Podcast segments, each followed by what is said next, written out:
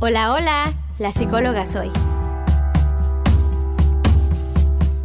Recuerda, no es suficiente saber lo que tengo que hacer. El punto mágico es hacerlo. Bienvenido a tu espacio.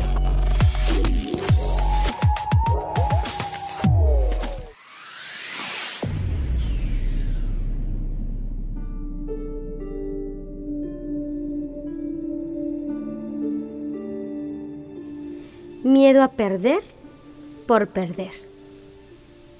Un día, una paciente llega a consulta, pues su marido le había sido infiel. Me explicó así lo que sentía. No me preocupa que se acabe por nuestra familia, ni siquiera con quién lo hizo o cuándo lo hizo. Siento que algo se rompió y temo no volver a amarlo como antes. No sé. Siento que ya nada va a ser lo mismo.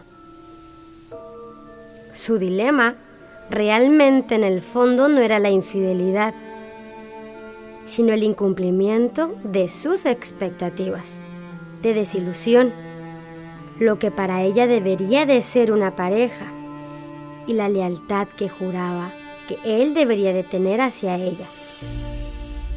Dicen por ahí, o amas en su totalidad en esencia, o no amas nada. Las expectativas te alejan de la realidad y nos llevan a frustrarnos, claro, si no se cumplen. Ama en base a la realidad. Ama en base a la razón.